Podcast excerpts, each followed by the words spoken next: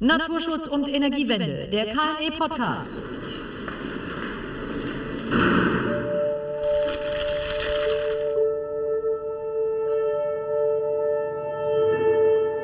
Liebe Zuhörerinnen und Zuhörer, zu einer neuen Ausgabe des KNE Podcasts Naturschutz und Energiewende begrüßt Sie auch heute wieder besonders herzlich Thorsten Erke. An meiner Seite in Vertretung für den hier von Ihnen geschätzten Herrn Krieger, der sich im wohlverdienten Urlaub befindet, als Co-Moderatorin heute meine KNE-Kollegin Karen Thormeier. Sie ist aus ihrer beruflichen Biografie heraus gut vertraut mit dem verbandlichen Naturschutz in Deutschland.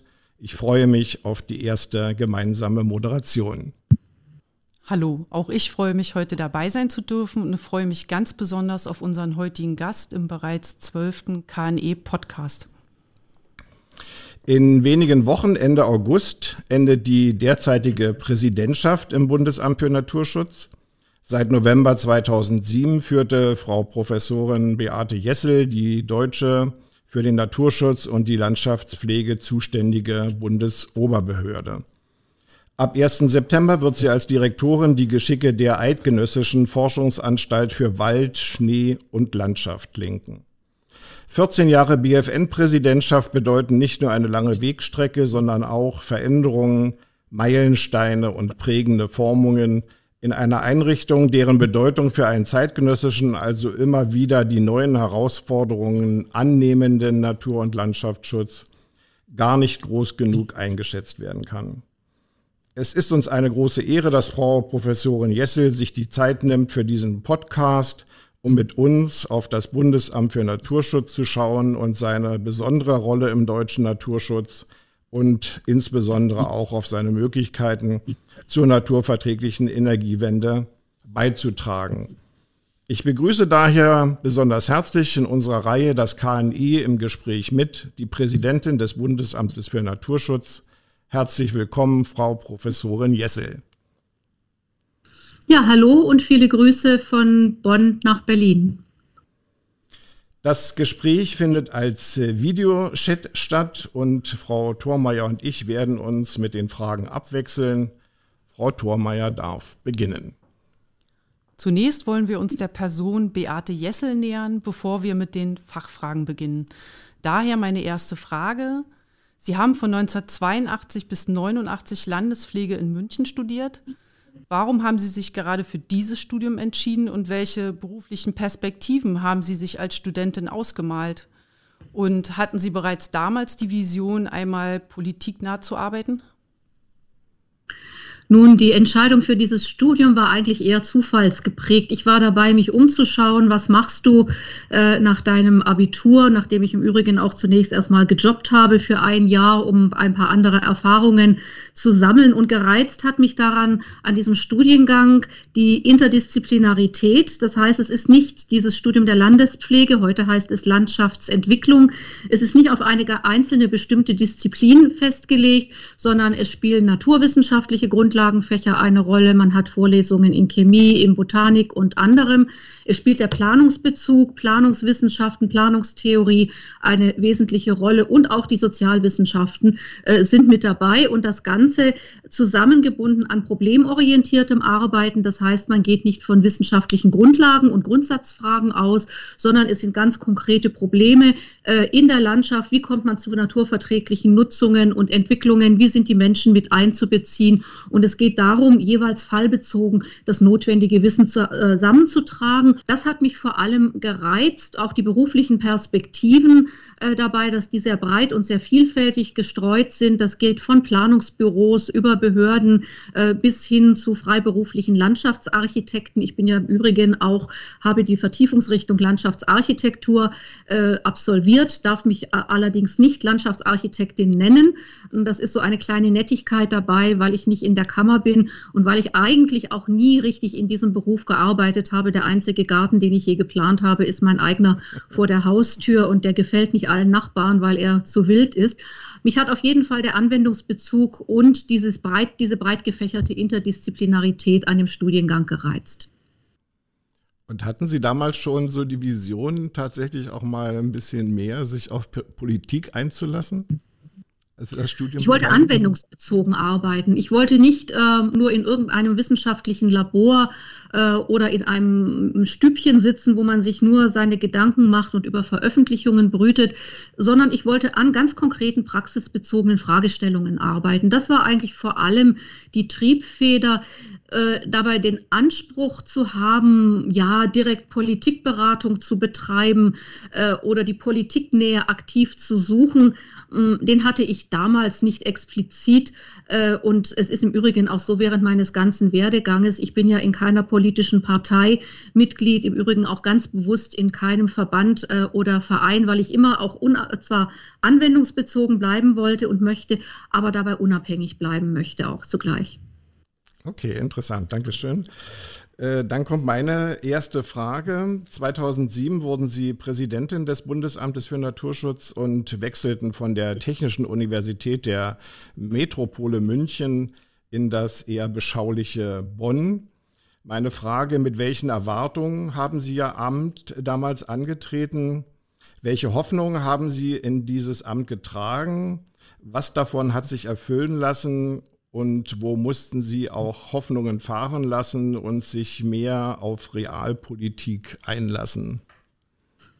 Zunächst, ich bin nicht aus der Metropole München ins beschauliche Bonn gewechselt, sondern ich habe in München Weinstefan studiert. Das ist äh, ein Begriff vielleicht nicht nur, ja. weil äh, Weinstefan behauptet, das älteste Bier der Welt zu brauen äh, und es dort Brauereiwesen als einen der Studien Studie gibt, sondern dort sitzt das sogenannte Wissenschaftszentrum Weinstefan, in dem die ganzen grünen Berufe angesiedelt sind. Das war also nicht nur die Landespflege, sondern auch die Forstwissenschaften und äh, die Landwirtschaft, daneben auch noch die Lebensmittelwissenschaften, Ökotrophologie.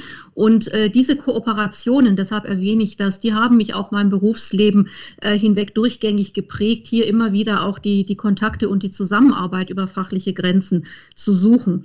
Nun, was hat mich gereizt? Da damals, als man mir den Wechsel ins BFN äh, angetragen hat. Es war vor allem ein Seitenwechsel, ein Perspektivwechsel von der Perspektive einer Forschungsnehmerin. Ich hatte ja für das BFN schon einige F&E und auch E&E Erprobungs- und Entwicklungsvorhaben bearbeitet, aber auch für das BMBF äh, viel auf Landesebene gearbeitet. Die Perspektive von der Forschungsnehmerin zur Forschungsgeberin hier auch stärker nicht nur über Mittel, sondern auch äh, über das Setzen von Forschungsthemen äh, und äh, von Untersuchungsthemen eben zu steuern. Äh, das hat gereizt. Ja, dann natürlich äh, die Reputation des BFN, das BFN als die nationale Naturschutzinstitution und Naturschutzbehörde äh, in, in Deutschland, der gute Ruf. Von vornherein hatte ich dabei allerdings, muss ich sagen, keine riesengroßen Illusionen, was jetzt die Politiknähe und die, was, wie man so schön sagt, die wissenschaftsbasierte Politikberatung betrifft. Ich habe ja im Übrigen auch promoviert äh, über ein Thema Landschaften als Gegenstand von Planung und habe in meiner Promotion versucht darzulegen, wir können Landschaften als umfassende Gebilde eben nicht umfassend planen, steuern und verändern, so wie wir uns das gerne vorstellen würden, sondern wir müssen da äh, in Piecemeal Engineering, sagt man, in, in Stückwerkstechnik schrittweise vorgehen. Und ich denke, für das Thema Politikberatung gilt dasselbige. Man muss beharrlich sein, man muss immer wieder die Kontakte suchen äh, nach dem Motto, stetes Wasser, steter Tropfen äh, höhlt den Stein. Man muss natürlich auch gut vorbereitet vorbereitete Konzepte äh, in der Schublade liegen haben. Für die Politikberatung, denke ich, gilt auch, äh, wenn man realistisch ist, eher das Prinzip kleine Schritte statt großer Sprünge, die realistischerweise angesagt sind. Herr Erke sagte ja bereits, dass ich viele Jahre im verbandlichen Naturschutz aktiv war. Daher meine nächste Frage zum Stellenwert des Naturschutzes.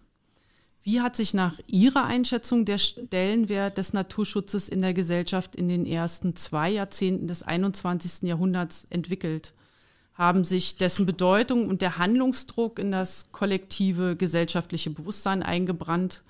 Stehen die Zeichen zwischen Wirtschaft und Naturschutz auf Entspannung und gibt es sogar ein gemeinsames Win-Win-Streben? Oder aber gestaltet sich die Beziehung von Jahrzehnt zu Jahrzehnt spannungs- und konfliktvoller?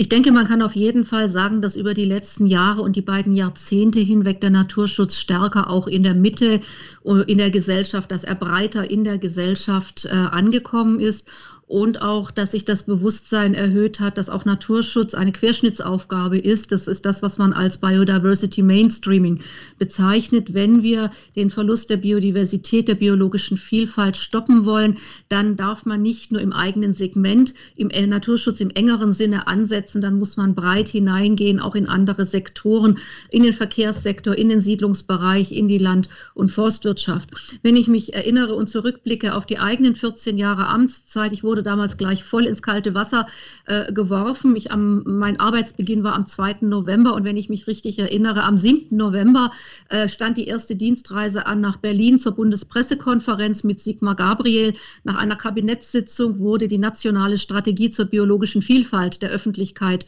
vorgestellt. Ich durfte sie mit Sigmar Gabriel, dem damaligen Bundesumweltminister, vorstellen. Ich erwähne das deshalb, weil die, unsere nationale Biodiversitätsstrategie sehr stark stark dieses Biodiversity Mainstreaming schon damals aufgegriffen hat in den verschiedenen Bereichen und Kapiteln, die sich nicht nur auf den Naturschutz im engeren Sinne, auf Arten- und Biotopschutz, auf Schutzgebiete, auch auf Wildnis und anderes beziehen, sondern auch die Land- und die Forstwirtschaft, die verschiedenen Nutzungen, den Bereich Gesellschaft mit in den Blick nehmen. Das war damals aber so noch überhaupt nicht im breiten Bewusstsein verankert und da hat sich schon äh, einiges geändert.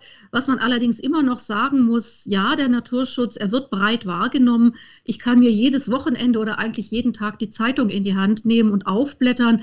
Da finden sich schöne Geschichten, schöne Stories mit schönen Bildern.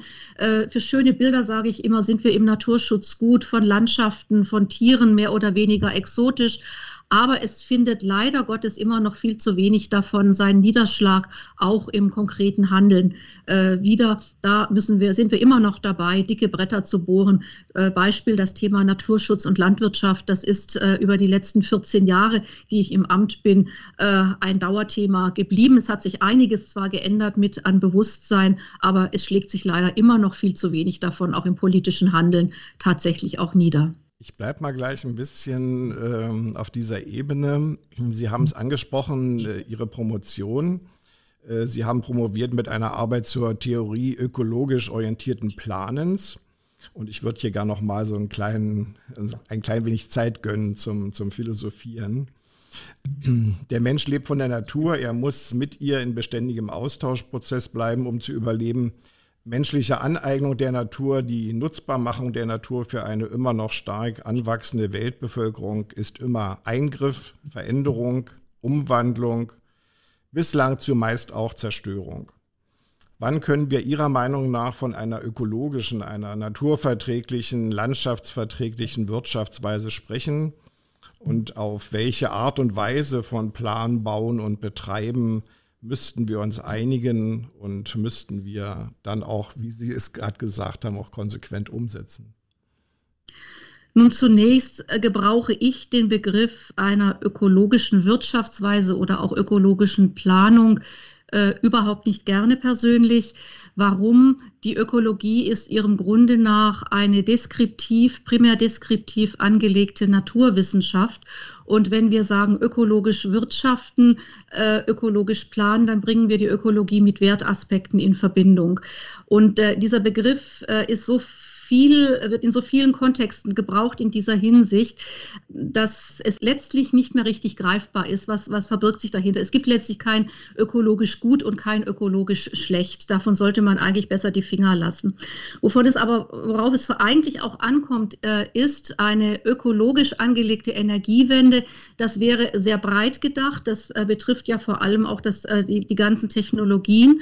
Worauf es uns ankommt als BFN, ist immer die Betroffenheit von von Natur und Landschaft. Und dabei ist uns das Begriffspaar wichtig, die Natur als der belebte Bereich, die Landschaft, die unsere, wenn man so will, natürlichen Lebensgrundlagen und die, die zusammenhängenden räumlichen Kontexte mit umfasst und von einer naturverträglichen, landschaftsverträglichen Energiewende oder auch Wirtschaftsweise sprechen wir, weil wir sagen als BFN, unsere Aufgabe ist das, was sich im Raum, in der Landschaft niederschlägt, manifestiert, hier eben zu untersuchen. Es sind dabei immer Wertentscheidungen, in welcher Welt, in welcher Umwelt, in welcher Natur wollen wir leben, was ist hier letzten Endes verträglich, aber das zu untersuchen, zu prüfen und dafür Vorschläge zu entwickeln. Hier sehen wir dieses Begriffspaar als Natur und Landschaft als unsere wesentliche Aufgabe und sehen es auch als unsere Aufgabe ein, das mit in die öffentliche Diskussion neben den ganzen Technologiethemen, die häufig ja prioritär bedacht werden, aber diesen Aspekt, diesen grünen Aspekt auch mit einzuspeisen und zum Tragen zu bringen komme nochmal auf die Naturverträglichkeit der Energiewende zurück. In welcher Weise und in welchem Umfang ist denn diese Naturverträglichkeit der Energiewende ein Thema für das BFN? Und ähm, welche Themen greifen Sie auf? Wofür setzen Sie Fördermittel ein und wozu beziehen Sie Stellung? Und wer entscheidet das? Die Präsidentin, die Politik, sprich das zuständige Ministerium oder doch eher das Leben mit seinen Herausforderungen und Widrigkeiten?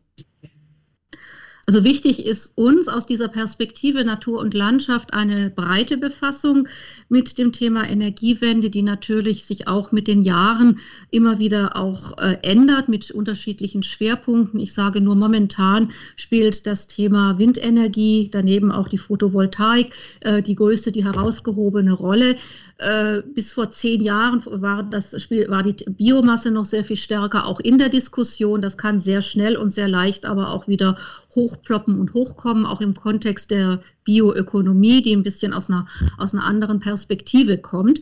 Auf jeden Fall ist uns eine breit angelegte Begleitforschung zur Energiewende ein Anliegen und ich würde da aus dem Stand vier Schwerpunkte umreißen. Das ist die Frage, wie passen sich verschiedene Energieträger in landschaftliche Zusammenhänge ein.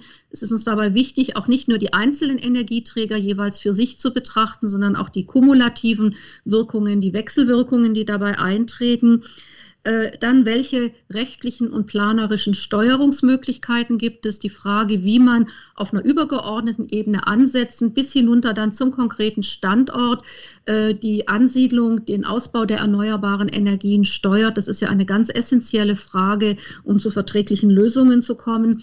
Drittens das Thema Auswirkungsforschung. Welche Auswirkungen treten ein auf bestimmte Arten äh, in die Landschaft, aber auch auf den Menschen? Das Thema Akzeptanzforschung ist ja auch eine Art von Wirkungsforschung, wenn man so will, äh, ist ein weiteres Anliegen. Ja, und last but not least auch die Begleitung technischer, technologischer Entwicklungen, wenn es technologische Entwicklungen sind, die beispielsweise dazu dienen, äh, am konkreten Standort über Antikollisionssysteme, Detektionssysteme für bestimmte bestimmte Arten äh, zu helfen, hier Auswirkungen zu mindern. Also ein breit angelegtes Spektrum und äh, was im Wesentlichen über den äh, Umweltforschungsplan, über den UFO-Plan abgedeckt wird und über dessen Ausgestaltung verständigen wir uns jedes Jahr im Vor rechtzeitig im Vorfeld gemeinsam mit unserem zuständigen Ministerium. Es werden von beiden Seiten, das heißt, wenn Sie so wollen, aus ministerieller Sicht, aus äh, umweltpolitischer Sicht, aber auch aus unserer Sicht als BFN wir äh, Themen eingebracht. Wir sind dabei natürlich auch im Kontakt mit verschiedenen Akteuren äh, unterschiedlichster Art, mit den Verbänden, mit Energiebetreibern und vielen anderen. Und wir identifizieren diese Forschungsthemen gemeinsam und einigen uns dann, verständigen uns dann jedes Jahr, was prioritär im UFO-Plan dann auch bedacht und beforscht wird. Dürfen Sie sagen, wie es dazu geht? Bei diesem Austausch? Ist das eher ein freundschaftlicher Plausch oder geht es da auch schon mal ein bisschen kontroverser zu, dass auch unterschiedliche Ansätze durchaus diskutiert werden müssen? Äh, Plausch ist, glaube ich, äh, der falsche Begriff. Das geht schon sehr stringent äh, zu, weil bei 60 bis 80 Vorhaben, die jedes Jahr in den UFO-Plan kommen, da muss man schon das konsequent eben abarbeiten, um hier zur Rande zu kommen. das geht in, der Regel auf einer sehr freundschaftlichen Art und Weise hierbei eben zu. Es gibt natürlich Dissense, das ist klar, das kommt auch in jeder guten Ehe einmal vor, weil unser Ministerium sehr viel stärker aus der politischen Sicht argumentiert und wir stärker diese mehr fachlich geprägte äh, Sicht haben. Aber in der Regel kommen wir dabei zu einem guten Konsens. Also es, es kann mal passieren, dass man auch mal etwas streitig stellen muss. Das geht dann auf höhere Entscheidungsebenen. Das ist aber wirklich der, in den letzten Jahren der absolute Ausnahmefall geblieben. Welche Haltung äh, nimmt das BFN und äh, seine Präsidentin zu der Forderung ein, die für den Ausbau der erneuerbaren Energien entscheidenden Artenschutzstandards zentral, also bundeseinheitlich zu regeln. Ähm, bisher haben wir da ja eine starke Zuständigkeit ähm, der Länder. Nun, wir wissen ja, dass der Ausbau vor allem der Windenergie in den letzten paar Jahren aus verschiedenen Gründen ins Stocken geraten ist. Ich würde mir wünschen, dass hierbei zunächst nicht immer nur der Artenschutz zum Sündenbock gemacht wird, wenn man genauer hinschaut, auch auf die Vorhaben, warum bestimmte Standorte nicht beplant werden können, dann spielen ja auch andere Gegebenheiten eine Rolle. Ich spreche hier nur mal den Konflikt äh, mit Drehfunkfeuern und Flugsicherung zum Beispiel an.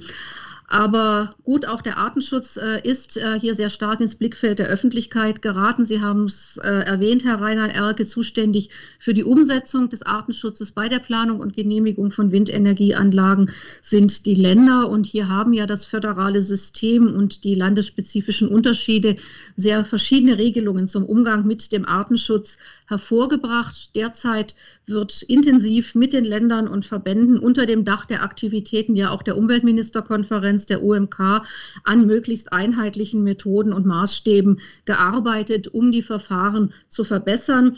Wir als BFN haben ja einen Vorschlag konkret vorgelegt für den sogenannten Signifikanzrahmen, dem man leider nicht oder beziehungsweise nicht in vollem Umfang äh, gefolgt ist, das wir sehr bedauern, weil dieser Vorschlag im Grunde genommen auf einer zusammen Zusammenführung verschiedener bereits auf Landesebene laufender Bewertungsverfahren äh, basiert, was ich eigentlich für sehr zielführend hielt, wie das äh, meine Kolleginnen und Kollegen zu einem gemeinsamen Rahmen auch zusammengebunden haben, der aber bedeutet hätte, es hätte sich jeder, fast jedes Bundesland äh, zumindest ein bisschen dabei bewegen äh, müssen, um etwas zu ändern. Und das wird äh, auch notwendig sein, um hier zu gemeinsamen Standards zu kommen. Ich hoffe dabei immer noch, dass das auf einer einvernehmlichen Ebene äh, hierbei erfolgt im Rahmen der derzeit laufenden Bestrebungen. Ob uns eine von oben ähm, verordnete Bundesverordnung so viel weiterbringt, ist auch noch die Frage. Sie muss ja auch angenommen werden, um umgesetzt zu werden. Sie müsste auch wohl, unterläge der Zustimmung durch den Bundesrat. Da sind ja also, wären also auch noch Hürden, äh, die hier zu nehmen sind. Und ich kann nur der Hoffnung Ausdruck verleihen, dass hier doch noch die Vernunft letzten Endes siegt und man sich auf gemeinsame Vorgehensweisen verständigt. Denn solche einheitlichen Standards äh, für die Ausgestaltung der Genehmigungsverfahren würden uns in der Tat, auch was das leidige und alte Thema Planungsbeschleunigung äh, betrifft, ein gutes Stück weiterbringen. Eine wichtige Grundlage für Naturschutzmaßnahmen und für die Messung von Erfolg und Handlungsbedarf ist ja das Biodiversitätsmonitoring. Das BFN führt und veröffentlicht seit langem die sogenannten roten Listen der gefährdeten Arten und Biotoptypen. Und seit kurzem ist beim BFN auch ein nationales Monitoringzentrum zur Biodiversität angesiedelt. Welche Fortschritte können wir von diesem Zentrum im Sinne repräsentativer Zahlen und Fakten erwarten und wo sehen Sie auch die Grenzen, etwa im Hinblick auf den Datenschutz? Zunächst sind wir sehr froh, dass dieses nationale Monitoringzentrum zur biologischen Vielfalt mit Beginn dieses Jahres bei uns an unserer Außenstelle Leipzig eingerichtet werden konnte. Äh, es ist ja sozusagen die Quintessenz von jahrelangen Diskussionen und Forderungen, die auch im politischen Raum geführt worden sind und erhoben worden sind. Mm, dieses Monitoringzentrum steht vor enormen Erwartungen, die herangetragen werden und äh, derzeit sind dort etwa 20 Personen ganz unterschiedlicher Disziplinen tätig. Das wird momentan zum momentanen Stand auf etwa 30 aufwachsen.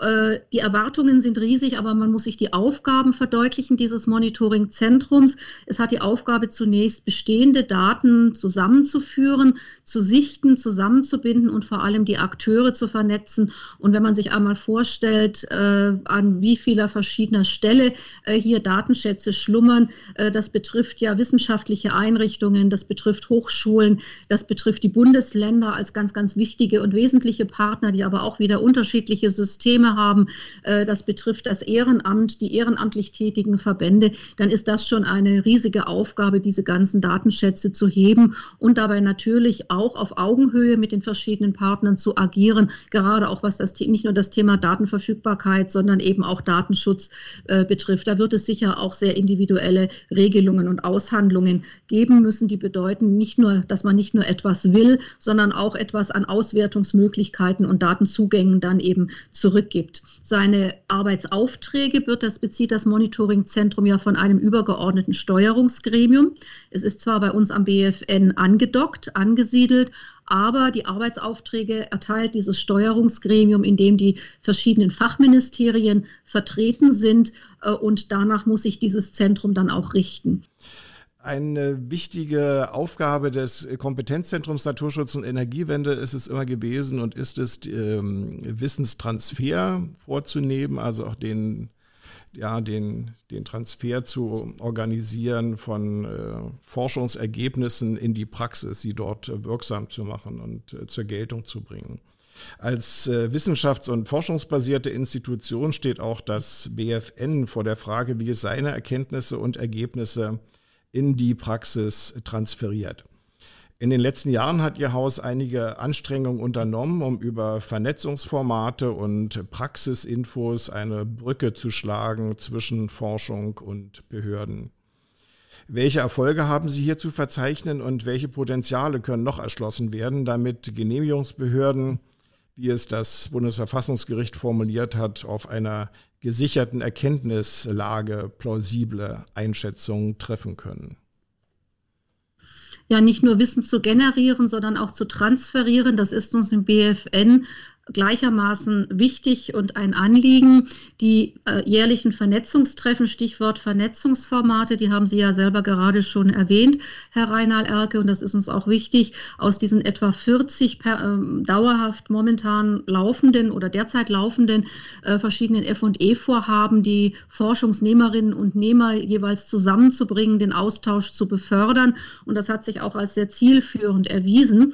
Es gibt daneben natürlich verschiedene Wege über Veröffentlichungen, über Fachveranstaltungen oder Bund-Länder-Treffen. Ich möchte gern ein erfreuliches Beispiel aus Baden-Württemberg nennen, in dem die Ergebnisse aus der BFN-Forschung via Erlass direkt Eingang in die Beurteilung der Vollzugsbehörden gefunden haben. Dort werden nämlich die Emissions- und Naturschutzbehörden der Stadt- und Landkreise im Rahmen eines Einführungserlasses für eine fachliche Beurteilung der Artenschutzbelange bei der Genehmigung von Kleinwind Anlagen auf eines unserer BFN-Skripten konkret verwiesen von Landesseite. Das ist ein Skript äh, Berücksichtigung von Artenschutzbelangen bei der Errichtung von Kleinwindenergieanlagen. So heißt das und das, auf das wird direkt in diesem Erlass Bezug genommen. Das freut uns natürlich sehr und das würden wir uns auch noch öfters wünschen. Daneben kann ich eine ganze Reihe von weiteren Beispielen noch anführen, wie wir versuchen, den Wissenstransfer voranzubringen. Wir haben zum Beispiel ein neues Format vor einiger Zeit kreiert. Das sind die sogenannten Praxisinfos.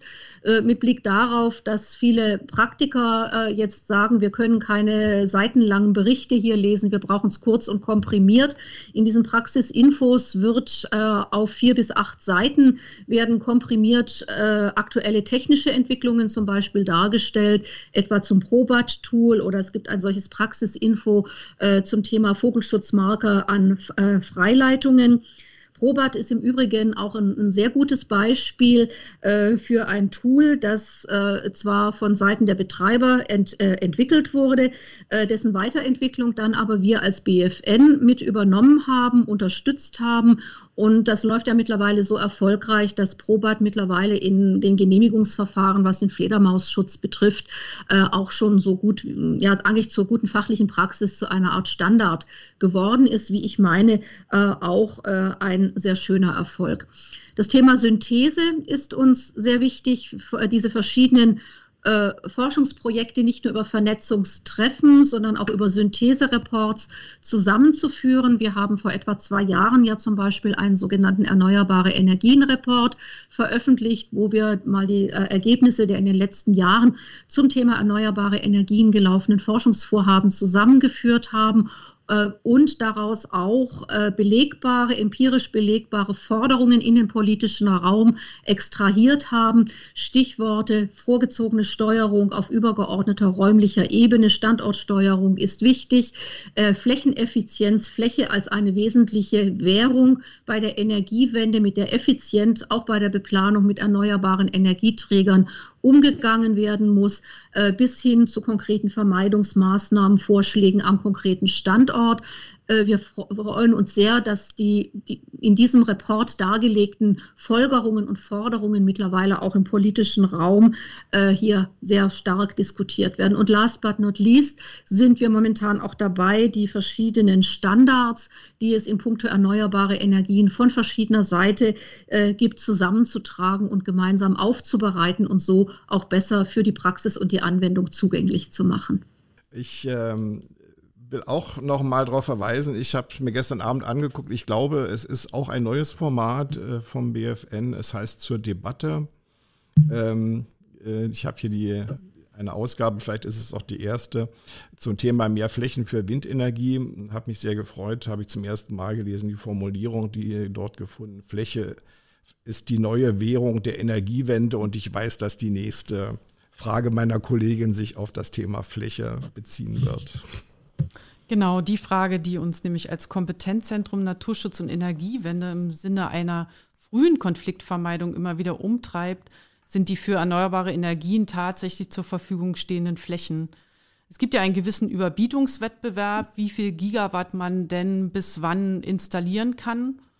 Welche Einschätzung nimmt das BFN vor, wenn es darum geht, ob und vor allem auch welche Flächen für eine naturverträgliche Energiewende zur Verfügung stehen? Gibt es noch ausreichend erschließbare, konfliktfreie oder zumindest konfliktarme Flächen oder ist der Windenergie an Landausbau doch endlich? Oder geht es letztendlich in größerem Umfang doch auch in Schutzgebiete und den deutschen Wald? Hm. Nun, Fläche in Deutschland ist knapp. Äh, auf ihr lasten viele verschiedene Ansprüche und Anforderungen. Und wie wir gerade schon besprochen haben, es ist notwendig, sie effizient zu nutzen.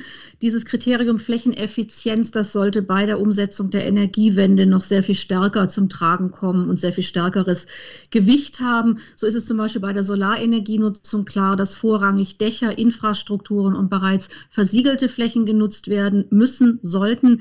Bei der Bioenergie äh, wissen wir, das ist äh, in der Regel gerade keine so äh, flächeneffiziente Nutzung, was äh, die mögliche Energieerzeugung je Flächeneinheit betrifft.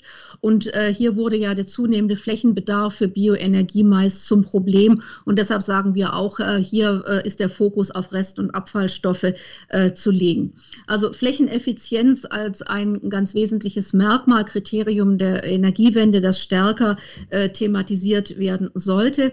Wir wissen, viele Restriktionen für die Windenergie an Land, Siedlungen, Verkehrsflächen und Schutzgebiete führen bereits zu einem Ausschluss großer Flächen und die übrige Fläche, das sind an Landwälder und das sind ansonsten die Landwirtschaftsflächen, sind aus dem Blickwinkel des Naturschutzes in einem sehr unterschiedlichen Ausmaß von den Auswirkungen von Windenergieanlagen betroffen. Sie haben gerade unser erstes sogenanntes Debattenpapier, so haben wir es genannt, ähm, erwähnt, ähm, was im Übrigen äh, Auftragnehmer in Autorenschaft für uns erarbeitet haben.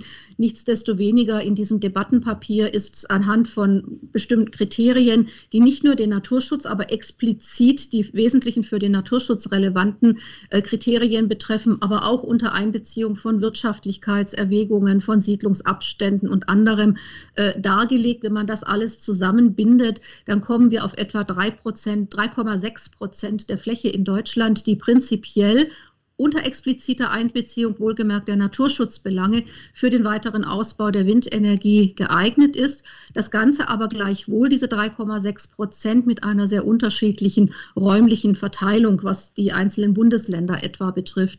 Und das macht doch auch durchaus deutlich, wir, es gibt genügend Potenziale, sie sind aber regional äh, recht unterschiedlich verteilt. Da muss man genauer äh, hinschauen. Es ist jetzt weniger angesagt, dieses sehr oft pauschal ins Feld geführte 2-Prozent-Kriterium. Macht bitte überall pauschal 2 Prozent für erneuerbare Energien, speziell für die Windkraft.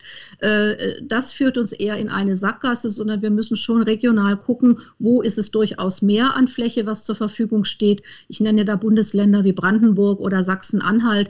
Äh, die haben sicher größere Potenziale als manch anderes Bundesland. Aber insgesamt gibt es dafür genug. Ja, und dann haben Sie das Thema Wald äh, äh, angesprochen, das Thema Wald und Ausbau der erneuerbaren Energien. Äh, hier haben wir ja eine Entwicklung durchgemacht, denn äh, in den Anfangsjahren äh, der, des Ausbaus der erneuerbaren Energien und speziell der Windkraft wurden in Deutschland Wälder als Standorte für Windenergieanlagen meistens aus Gründen des Naturschutzes zunächst weitgehend ausgeschlossen.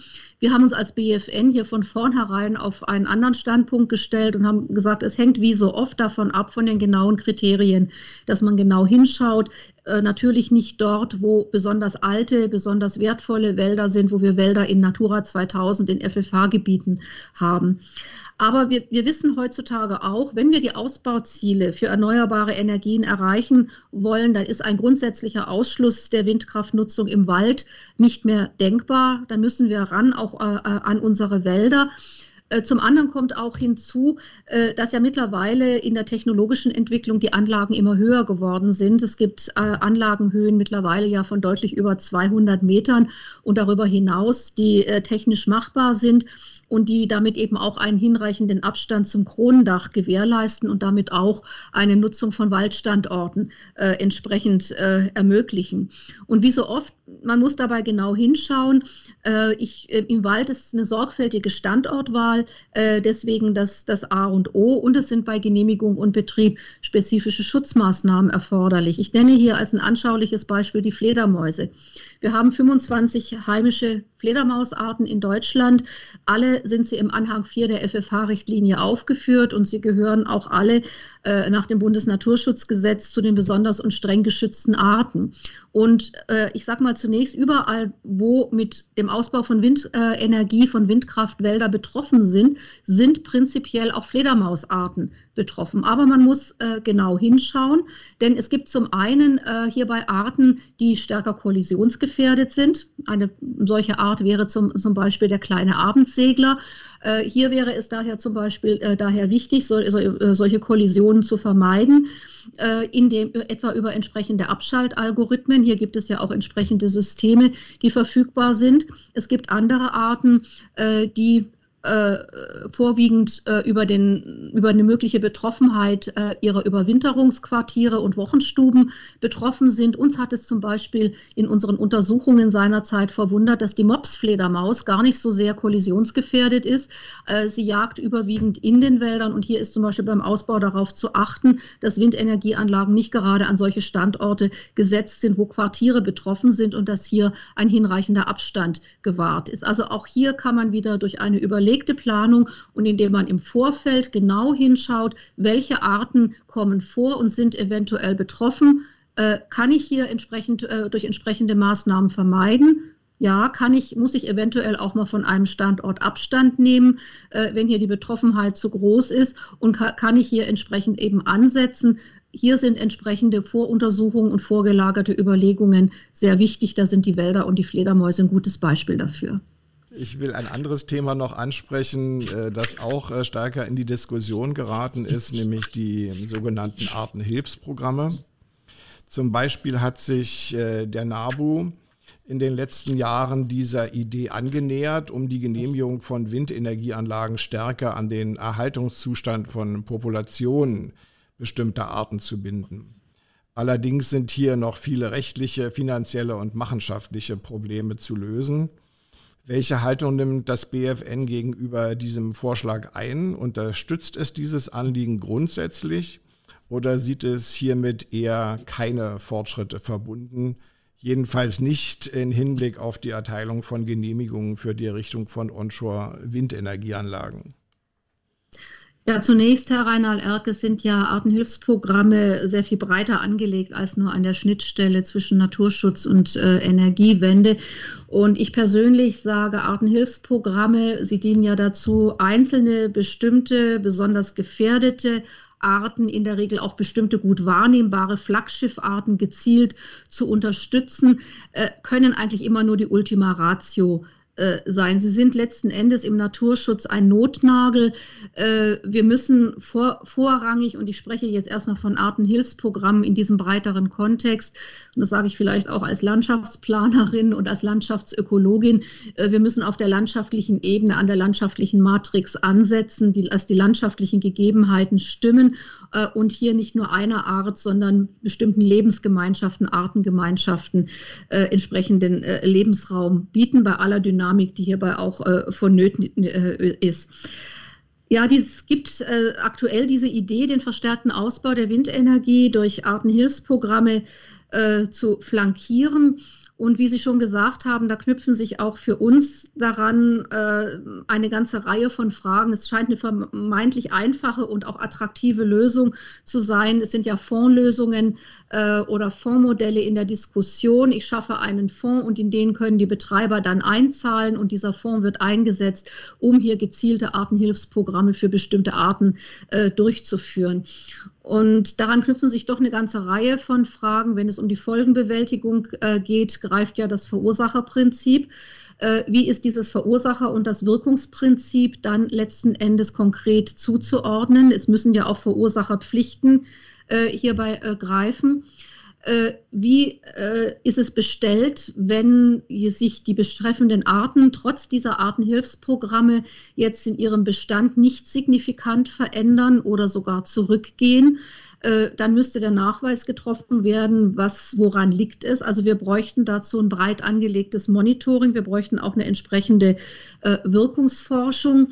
Also da knüpfen sich noch eine ganze Reihe von Fragen daran und deswegen, äh, bevor diese Fragen Verursacherbezug, Wirkungsmonitoring, äh, auch Ansiedlung dieser Modelle in der Entscheidungskaskade, äh, kann man hier äh, gleich einsteigen in eine solche Lösung. Das ist im Sinne des Verursacherprinzips und Wirkungsbezugs sicher nicht angesagt.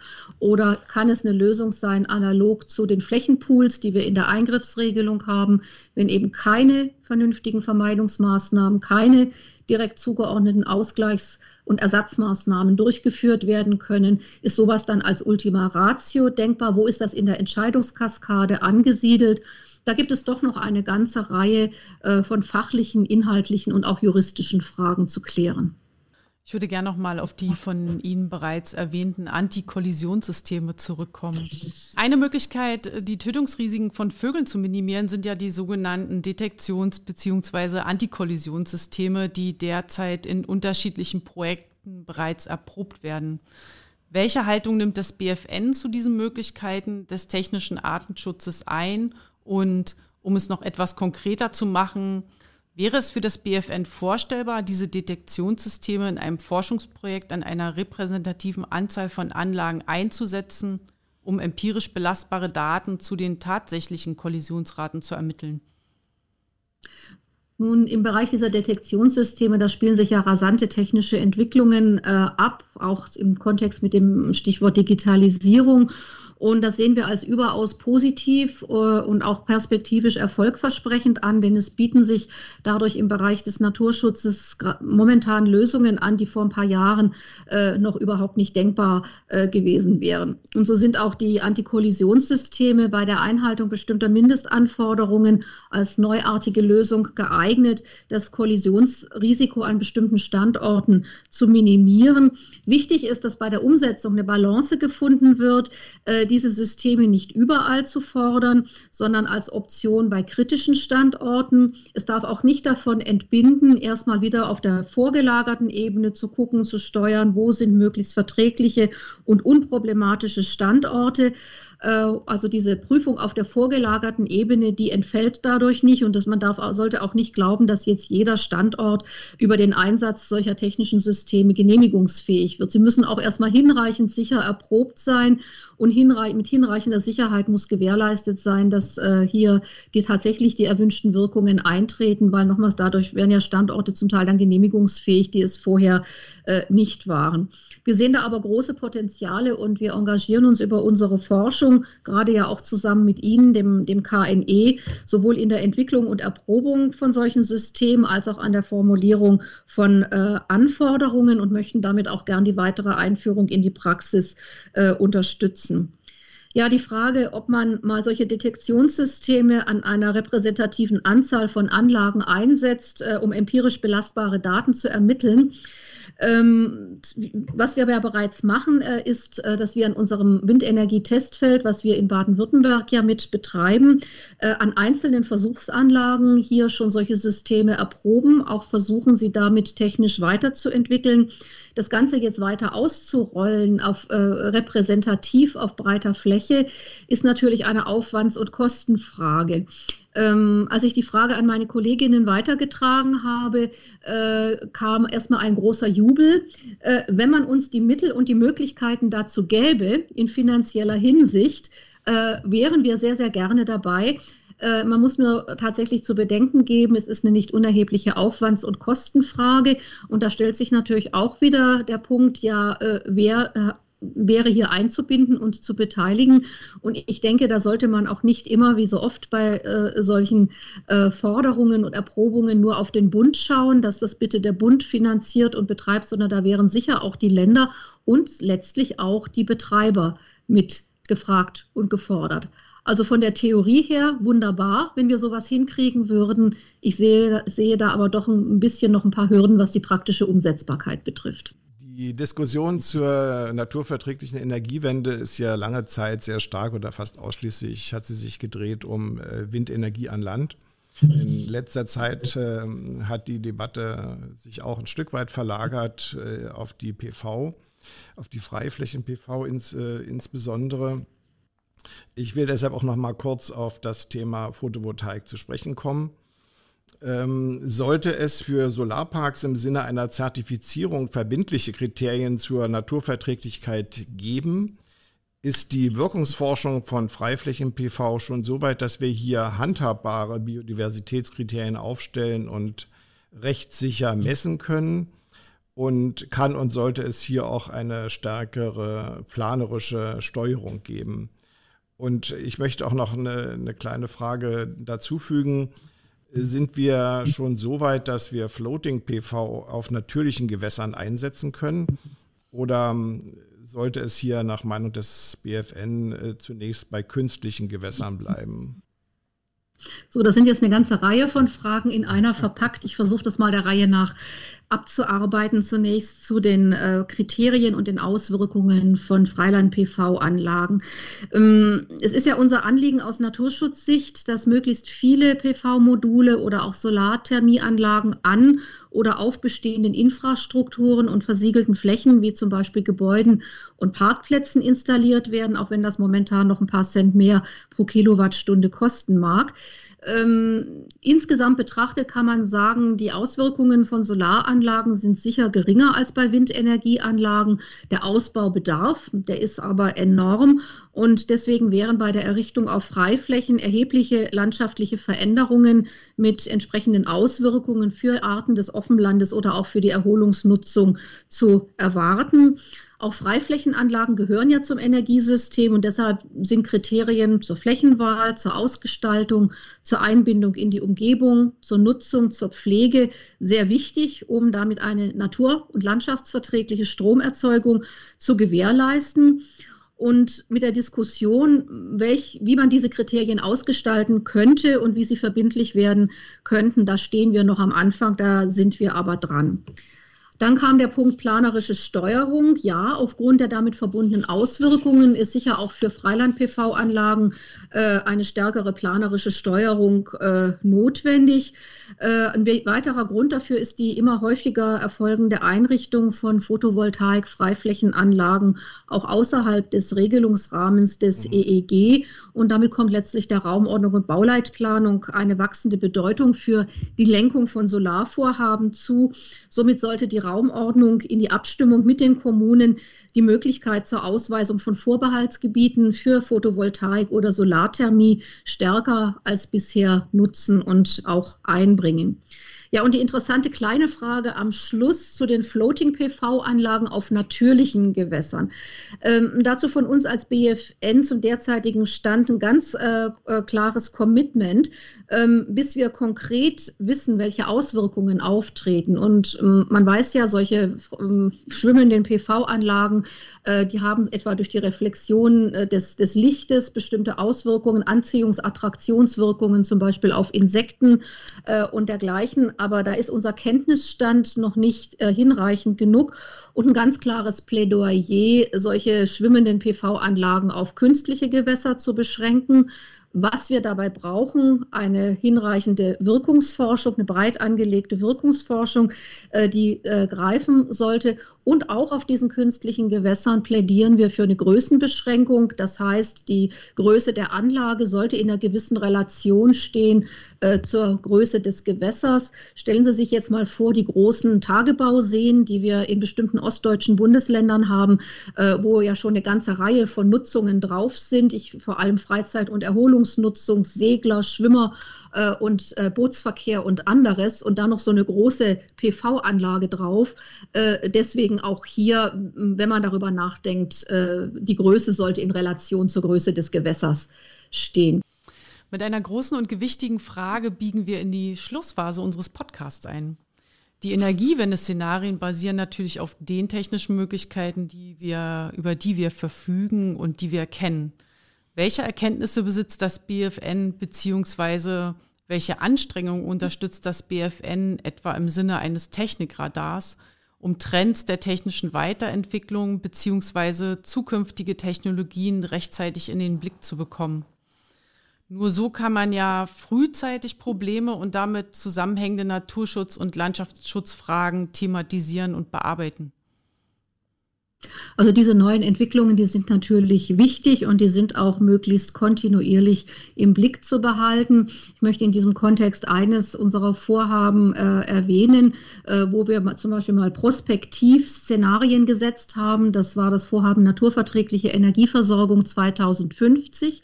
Wir sind ausgegangen von der hypothetischen Annahme, wir befinden uns im Jahr 2050 und haben eine zu 100 Prozent äh, gesicherte äh, Versorgung aus erneuerbaren Energien, äh, die auch, dabei auf naturverträgliche Weise erfolgt ist.